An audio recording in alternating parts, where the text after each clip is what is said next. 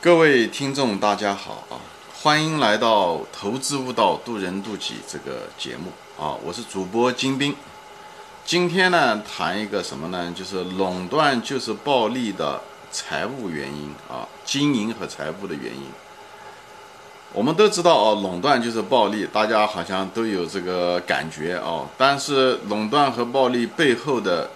真正的原因，从经营和财务分析的角度，我给大家说一下啊，帮大家分解分解啊背后的一些子原因。嗯，无论从企业家的角度还是投资者分析一个企业角度来说，那么为什么垄断会导致暴利啊？嗯，首先第一点，垄断嘛，它往往，呃，它有两个层面，一个它可能市场份额比较大啊，它市场份额比较大，大家都买它的产品。所以它在消费者中的地位比较高，呃，以后规模比较大，也就是销量比较大，对不对？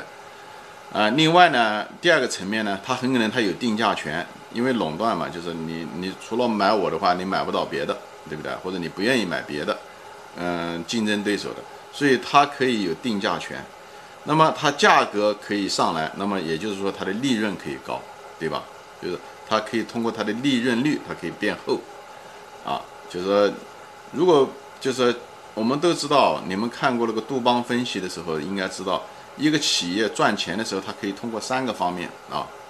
一个是靠利润率啊，单价能够赚钱多少，还有一个就是靠规模量，对不对？还有一个就是所谓的杠杆，这三个东西啊，利润、规模、杠杆，杠杆就借别人的钱，用别人的钱去赚钱，来放大资产规模，能挣钱啊，这三个。那么。垄断，它就至少占了这个规模的钱，对吧？它可以通通过放量来挣钱。以后呢，它又有定价权，它可以通过涨价，价格高，毛利率比较厚，它也可以靠这个，对不对？另外呢，它还可以增加这个毛利率呢，它呃呃利润率呢，还有是什么呢？它可以让供应商，对不对？它是它上下通吃，它可以供应商，因为它规模大嘛，它生产东西多，它也可以要求那些供应商，呃，给它的进货的价格卖给它的进货价格比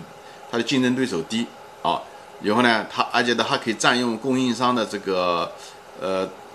就是货款，他可以先拿着用，以后再还给人家钱，呃，拖几个月。格力电器就是干这个事，哎，呃，茅台也是，茅台也做这个事情。他们茅台就是没有太多的，就是他他占用的时候呢，格力电器占用的货款呢，占用的是他的供应商的货款啊。茅台占用的货款呢是呢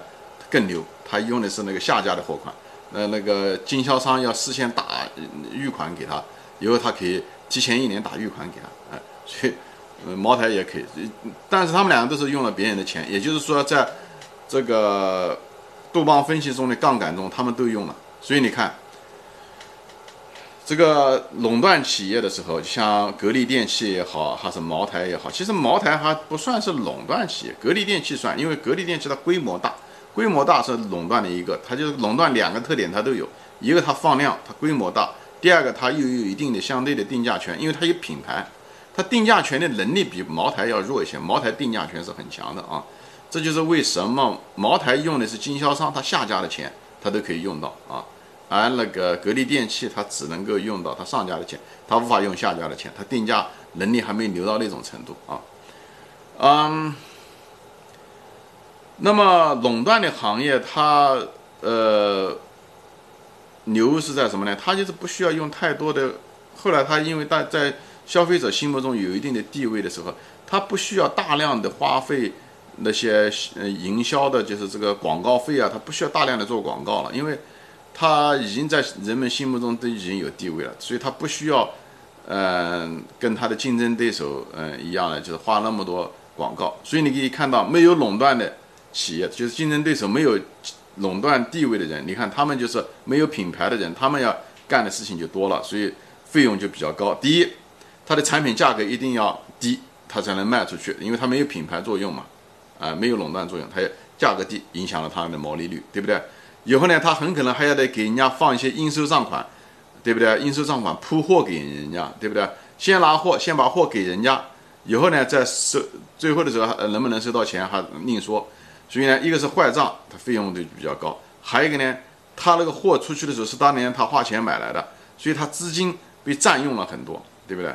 资金占用了很多，他资金占用了很多的话，那么他还得要还得继续经营啊，他得找银行借钱，所以他他的那个银行的财务费用就付的利息也很高，所以你看他费用又增加，对不对？以后呢，他还得不断的，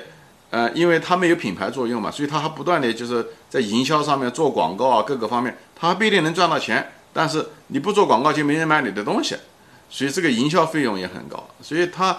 这些没有垄断的人，他们本身费用就上去，而且价格还得降价，所以呢，它的毛利率一定很低，所以他没办法得到暴利，而那个有垄断性的时候正好相反，所以垄断性，你如果是。从那个杜邦分析啊，杜邦分析只是一个拐杖啊，就是告诉大家，它是一种比较好的一种方法来分析一个企业赚钱不赚钱，通过哪些途径赚钱，对不对？我们前面讲了，杜邦分析三个方法赚钱，对不对？一个利润率，你看看这个垄断行业做到，它毛利率高，对不对？它可以涨价，它可以成本还低，它进货又低，对不对？它做到了。第二，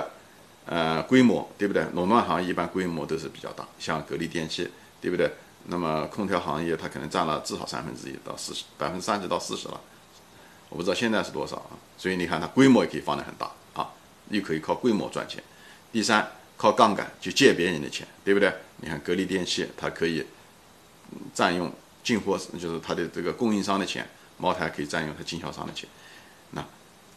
茅台它只要生产出来它都可以卖掉，对不对？茅台并不是它放量，它放不出来量，并不是因为人家不要啊。它是因为它自己生产不出来那么多，当然它每年也是不少，它每年也可以以百分之十左右的那个产量在卖，而且通过涨价，对不对？所以你看到了，这垄断就是暴利。你可以通过杜邦分析这个这种，嗯，从杜邦分析的角度，你就可以知道它垄断是很赚钱。杜邦分析是呃财务分析中的一个，还是一个很主要的一个手段啊。所以大家不熟悉的人可以。回去往前面翻翻补补这个课啊，它是一个拐杖，但是个比较方便的拐杖啊。嗯，今天就说到这里啊。垄断就是暴利，后面的财务原因、财务分析的原因就在这，我给大家解了题啊。嗯，你要如果觉得这一节呃有干货，麻烦你动一动手指啊，就是介绍给你朋友，转发给你的朋友，好吧？好，今天就说到这里，谢谢大家收看，我们下次再见。